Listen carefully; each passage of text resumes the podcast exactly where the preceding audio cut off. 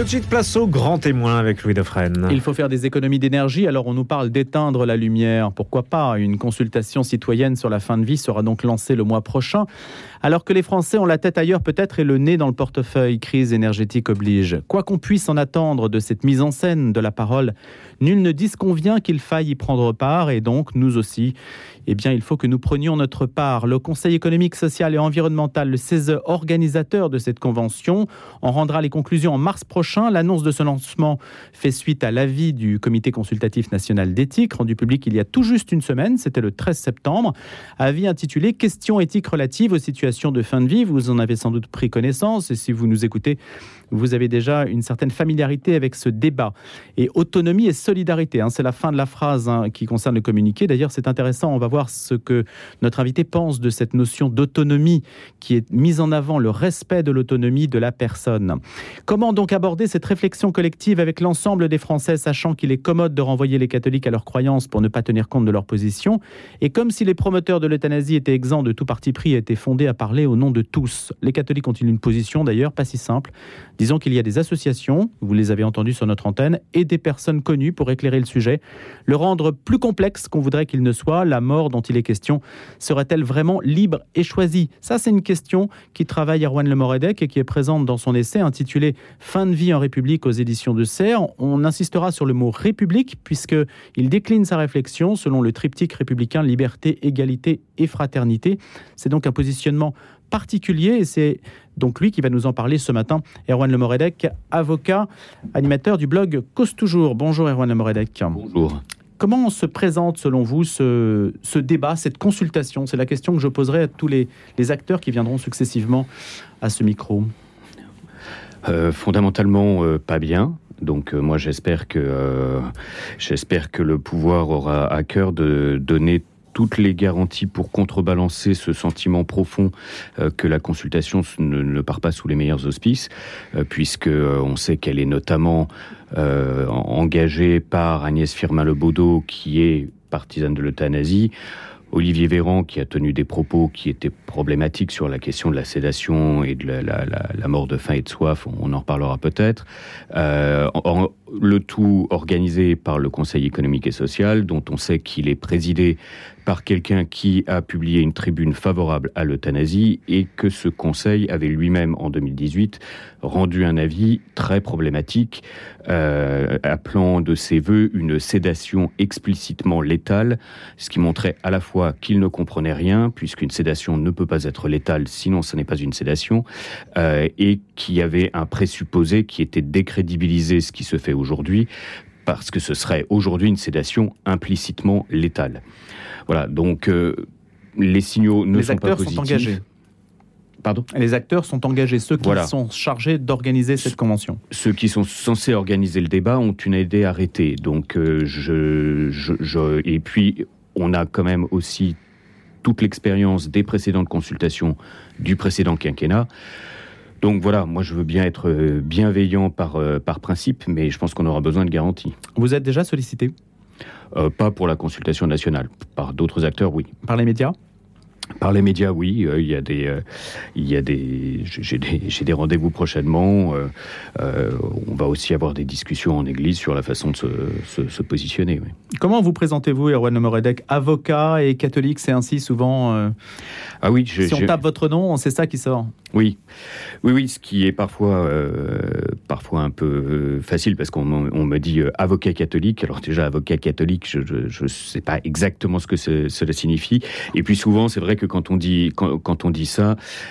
Je perçois bien selon l'intonation des gens ce que cela signifie. Pour certains, ça permettra de ne pas se préoccuper du fond, ça permettra de se, contenter uniquement de dire bon d'accord, donc c'est euh, c'est comme d'habitude les chrétiens, les cathos qui sont opposés à tout, donc vous êtes opposés à ça aussi. Donc euh, donc voilà, il y a toujours ce petit moment où il faut que je il faut que je, je, je saute euh, je saute le pas. Je pense que c'est moins problématique ici.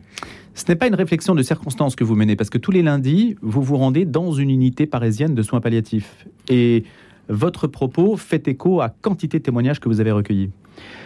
Oui, euh, en fait, j'y suis allé après l'écriture de mon livre parce que parce que c'est bon, un sujet que je qui me touche et que je suis depuis 25 ans euh, et et effectivement, je suis allé recueillir le témoignage de beaucoup de soignants parce que je pense que euh, c'est un sujet sur lequel en fait on, arrive avec nos histoires, euh, beaucoup d'histoires personnelles, euh, le, souvenir de d'essais tragiques, de mauvaises prises en charge, de, parents ou de grands-parents qui sont qui sont morts dans de mauvaises conditions, et on a besoin pour ça de témoignages de ce que l'on fait aujourd'hui. Euh, je trouve que c'est important de savoir que on, se réfère souvent à des périodes, euh, pas toujours, hein, malheureusement il n'y a pas des soins palliatifs partout en France, mais on se réfère souvent à des périodes antérieures à la création des soins palliatifs. Donc il fallait témoigner de ce que l'on fait aujourd'hui. Et puis effectivement, après avoir euh, écrit ce livre, euh, c'est un milieu, les soins palliatifs, qui me touche tellement quand je parle de quand je sous-titre avant d'éteindre la lumière pour moi c'est vraiment une lumière dans la société. Si j'osais m'exprimer assis, c'est pas toujours mon vocabulaire, mais c'est quand même un des rares lieux où j'ai vu de l'amour en acte et pourtant professionnellement. Est-ce que symboliquement, ce n'est pas un problème, le mot palliatif Ce qui est palliatif n'est pas définitif? Si, c'est un débat qu'ils ont souvent dans les, euh, soins palliatifs, justement. C'est que c'est en, soi-même, c'est un terme qui, ne parle pas aux gens. Euh, souvent, ils, parlent parfois de, soins de, soins de confort, de soins de suite. Enfin, voilà, effectivement, il y, a, un débat sur cette notion, mais bon, elle est déjà un peu entrée dans les mœurs. Quand vous écrivez avec les soins palliatifs s'évanouira l'un des derniers témoignages de sollicitude et de fraternité que notre société propose encore, l'un des rares lieux que l'urgence et l'obsession budgétaire épargnent à peu près par les seules grâces et volontés de ces acteurs.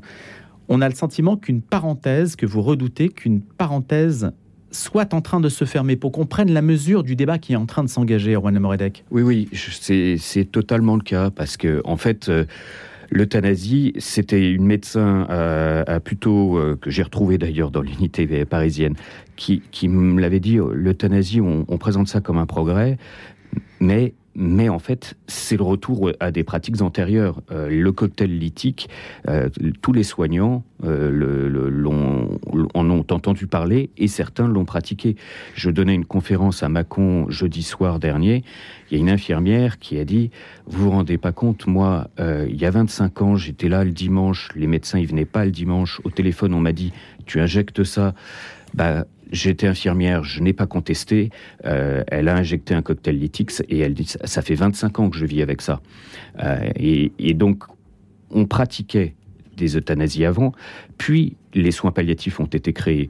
Ils ont permis de rejeter à la fois l'acharnement thérapeutique et l'euthanasie euh, et, et d'ouvrir une, une nouvelle voie. Or là, effectivement, le vrai, le vrai risque, c'est déjà qu'on perturbe suffisamment gravement l'activité des soins palliatifs parce que demain, si on légalise l'euthanasie, il y a eu une enquête là-dessus, on sait que une bonne part de soignants de soins palliatifs, environ 30%, envisagent de démissionner.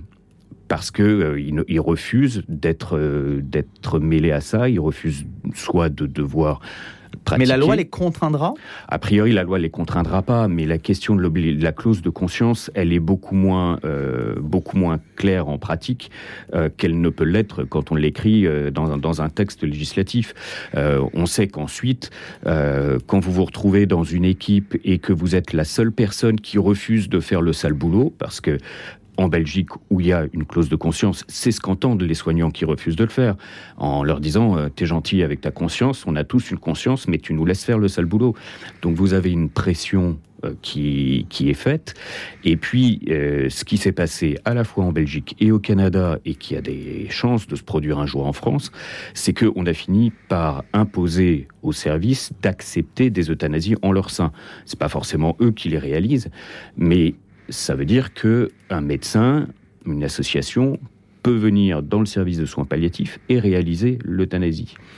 Donc, euh, et, comme me le disait euh, Vincent Morel, qui est, à, qui est responsable des soins palliatifs dans un hôpital de Rennes, euh, il me disait humainement et en pratique, vous avez un patient qui est en phase terminale, euh, vous n'allez pas le changer de service. Vous avez beau être opposé à l'euthanasie, euh, il est dans votre service, il est généralement intransportable et ça ne, enfin voilà, ça ne se fera jamais. On on va pas changer le patient de service. Donc, vous estimez que ça va avoir de toute façon des conséquences sur la manière dont les soins palliatifs vont évoluer en France et la manière dont l'avis du CCNE en parle en associant, en vantant les soins palliatifs. C'est aussi une façon de les associer à la démarche qu'ils entendent peut-être promouvoir. Oui, euh, moi je suis assez réservé. C'est interprété comme ça? Je suis assez réservé sur cette partie de l'avis du, CCNE parce que je pense qu'il faut pas être naïf sur la façon dont, les choses se passent en politique. Euh, on va avoir euh, une loi qui sera, euh, qui, sera ou serait, peut-être qu'elle n'arrivera pas, mais votée en 2023. Il n'y a rien de plus facile que de légaliser l'euthanasie dans un texte de loi. En revanche, accorder des crédits aux soins palliatifs, c'est plus compliqué. Donc, on va nous dire en 2023, on va nous faire une jolie promesse de développer les soins palliatifs.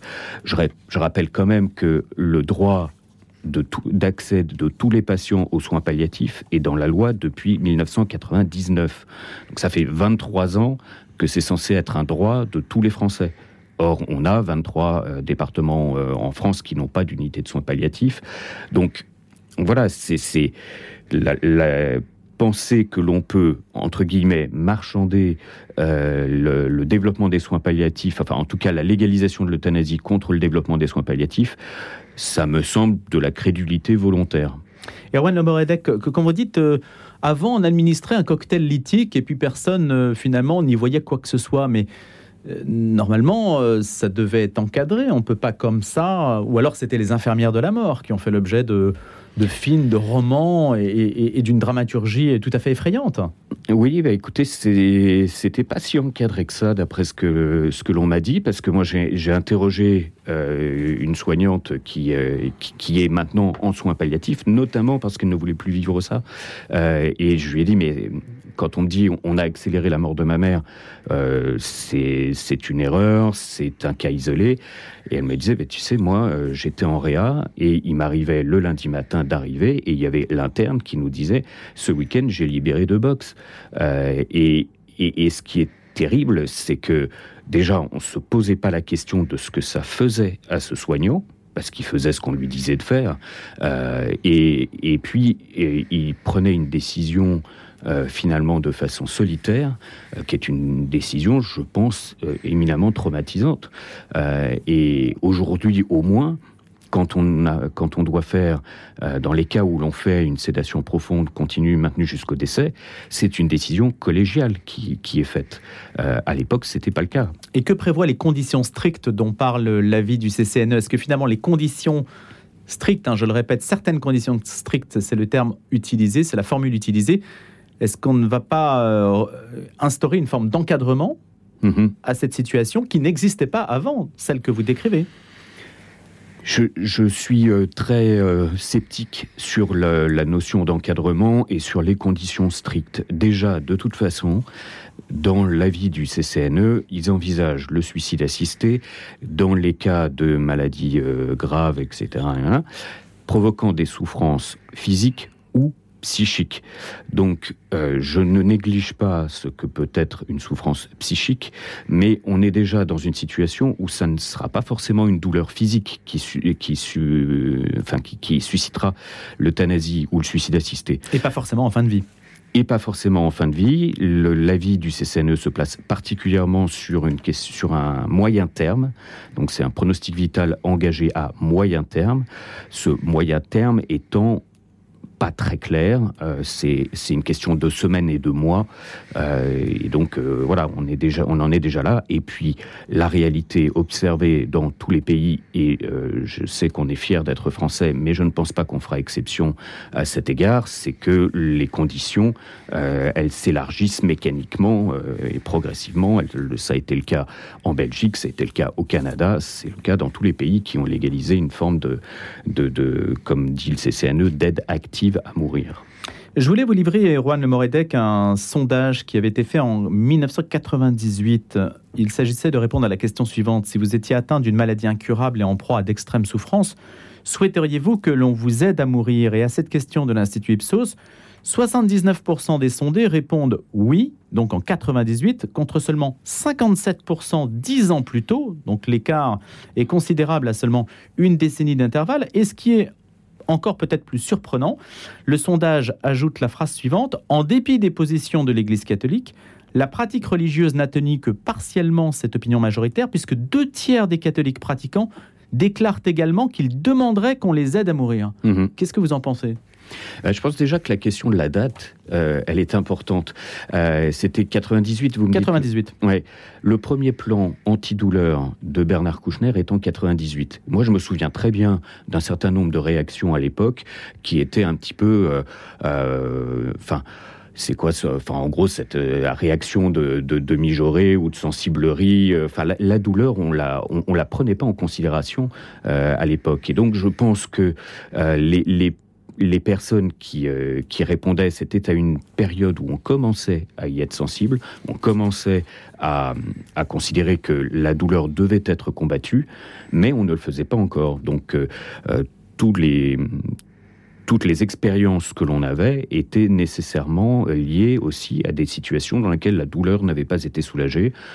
J'ai des, des, des- Ce qui explique donc le chiffre élevé. ce qui explique le chiffre élevé, ce qui explique aussi que malgré tout, vous, vous pouvez avoir des convictions religieuses, mais si vous avez vu euh, votre mère mourir sans être secourue, euh, agoniser pendant des jours en souffrant, euh, eh bien, c'est cette expérience personnelle et viscérale qui prend le pas sur vos convictions religieuses et, euh, je trouve ça tout à fait compréhensible.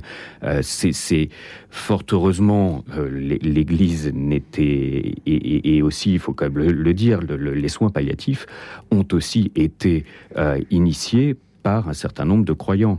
En France notamment, c'était le père euh, Verspiren qui est qui est aujourd'hui euh, au centre Sèvres. Euh, c'est notamment le père Verspiren qui, quand il dirigeait le centre Laennec, enfin la revue Laennec, a, a facilité la prise de conscience dans la, fin des années 70 pour lutter contre, contre la douleur, contre la souffrance. Donc la position de l'É- de, de l'Église n'a jamais été uniquement de dire euh, tu ne tueras point et on refuse l'euthanasie, elle a été aussi de lou- contre la douleur à une époque où la société, elle, s'en fichait pas mal. Comment interprétez-vous le fait, euh, d'un point de vue politique, d'un point de vue du rapport de force politique? Fin de vie en République, on est en République avec un système démocratique, une nouvelle Assemblée, et qui a donc été désignée récemment. Si on considère qu'une bonne partie des catholiques euh, se sont portés sur Emmanuel Macron, l'ont renouvelé pour un second mandat, et qu'Emmanuel Macron est personnellement favorable à l'euthanasie, comment articuler ces deux, ces deux principes-là? Si on considère aussi que la valeur absolue de l'autonomie, ou du moins si c'est érigé en valeur absolue, cela s'inspire d'une vision quand même très libérale de la Mhm. société. Autrement dit, les promoteurs de l'euthanasie, euh, il faut savoir de quel, comment les situer aussi, de quel camp, au nom de qui ils parlent, et comment les catholiques peuvent se situer par rapport à eux. Oui, alors euh, je pense déjà que sans vouloir dire qu'on va qu'on peut prendre Emmanuel Macron à son propre piège, il n'en reste pas moins que la seule chose qui était à son programme, c'était une consultation nationale. Bon, il fallait pas être euh, grand clair pour deviner euh, dans quel sens il voulait qu'elle s'oriente, mais formellement, c'était le seul engagement. Donc que les catholiques qui ont voté Macron euh, se disent pas qu'ils ont donné nécessairement l'aval à l'euthanasie, qu'ils soient exigeants sur le fait de dire qu'ils n'ont qu'ils n'ont envisagé qu'une consultation nationale, même si les déclarations d'Emmanuel Macron dès avant le deuxième tour euh, étaient suffisantes pour alerter. Euh, maintenant, euh, oui, je suis d'accord avec vous que c'est fondamentalement cohérent avec une vision libérale de la société, avec effectivement, ben, quand on dit qu'Emmanuel Macron vante le premier de cordée, qu'on est dans l'efficacité, on est effectivement dans cette notion d'autonomie, et, et qui est euh, pour le coup, euh, bah, je pense véritablement, il faut, euh, il faut se dire que cette, enfin, cette autonomie, c'est une vision très théorique de l'homme.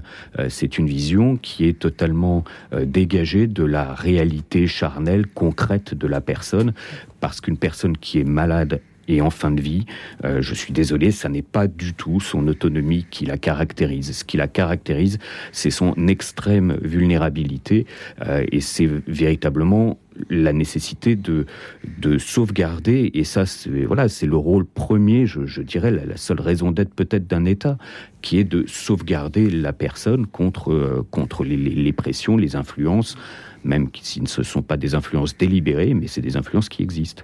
Mais ça veut dire que c'est une mesure, en tout cas c'est un programme, qui viendrait, je caricature un petit peu, qui viendrait plus de la droite que de la gauche si on doit se référer au rapport de force actuel. On dit qu'Emmanuel Macron fera un second mandat plutôt à droite sur les questions sécuritaires, etc. Mhm. Et sur les questions sociétales, on est un petit peu piégé par cette, euh, cet argumentaire de l'autonomie. Ben, c'est un, un libéralisme sociétal, hein, donc euh, c'est et, et en fait, ma crainte aussi, c'est que, politiquement, on va se retrouver dans une situation probablement de crise d'ici la fin de l'année, le début de l'année prochaine, quand on va avoir le, coût de l'énergie qui va peser sur le chauffage des, Français, et que euh, ce soit à la fois une façon de euh, détourner l'attention et d'occuper les médias sur un autre débat, et une façon de donner des gages à sa gauche euh, en ayant une mesure sociétale et puis, euh, et puis effectivement, bah, la, droite, il y a aussi un certain nombre de, euh, purs libéraux qui, euh, qui sont dans cette optique d'autonomie. Heureusement, pas tous. Finalement plus partagé à droite qu'à gauche, ce que je trouve pas cohérent, parce que je pense que la gauche aurait dû euh, avoir à cœur de protéger les plus faibles et les plus pauvres, ce que malheureusement elle n'a pas l'air de vouloir faire. Et d'offrir des garanties collectives. Oui, totalement. Erwan Moradec, les évêques plaident pour une aide active à vivre. Ils l'ont dit dans une tribune où ils appellent à développer donc l'offre de soins palliatifs et à ne pas traiter ces questions sous la pression il y a une certaine pression. D'autres ont publié des tribunes, en particulier les mutuelles. Mhm. Et cela ne, ne, vous a pas échappé? Non, ça m'a pas échappé parce que j'ai été très surpris euh, qu'elle euh, qu'elle s'engage et, et, parce que c'est totalement euh, stupide d'un point de vue stratégique. Quand on est favorable à l'euthanasie, euh, dire que les organismes qui sont censés rembourser les soins prônent leur euh, raccourcissement euh, ou prônent l'euthanasie, ça devrait éveiller l'attention de tout le monde pour se dire mais attendez, on va vers, vers quelle société? Parce que très concrètement, effectivement, vous avez l'actuel président de la mutualité française qui a pris position dimanche, qui renvoie d'ailleurs au CESE qui va organiser la consultation, qui est présidé par son prédécesseur qui avait également euh, fait une tribune sur euh, pour l'euthanasie, tribune dans laquelle il dit avec l'allongement de la durée de la vie, cette question s'imposera aux personnes concernées, elle s'imposera à la société. Donc un caractère systémique. Voilà, et, en plus de ça, moi je trouve que le vocabulaire employé est très révélateur. On dit elle s'imposera. Quand on vient nous dire ce sera une loi de liberté, non. Dans quelques années, moi je répète souvent cette statistique, il y avait 1000 centenaires en 1970, il y en aura 270 000 en 2070. Et puis ces centenaires, ils ont des enfants qui ont 75 ans.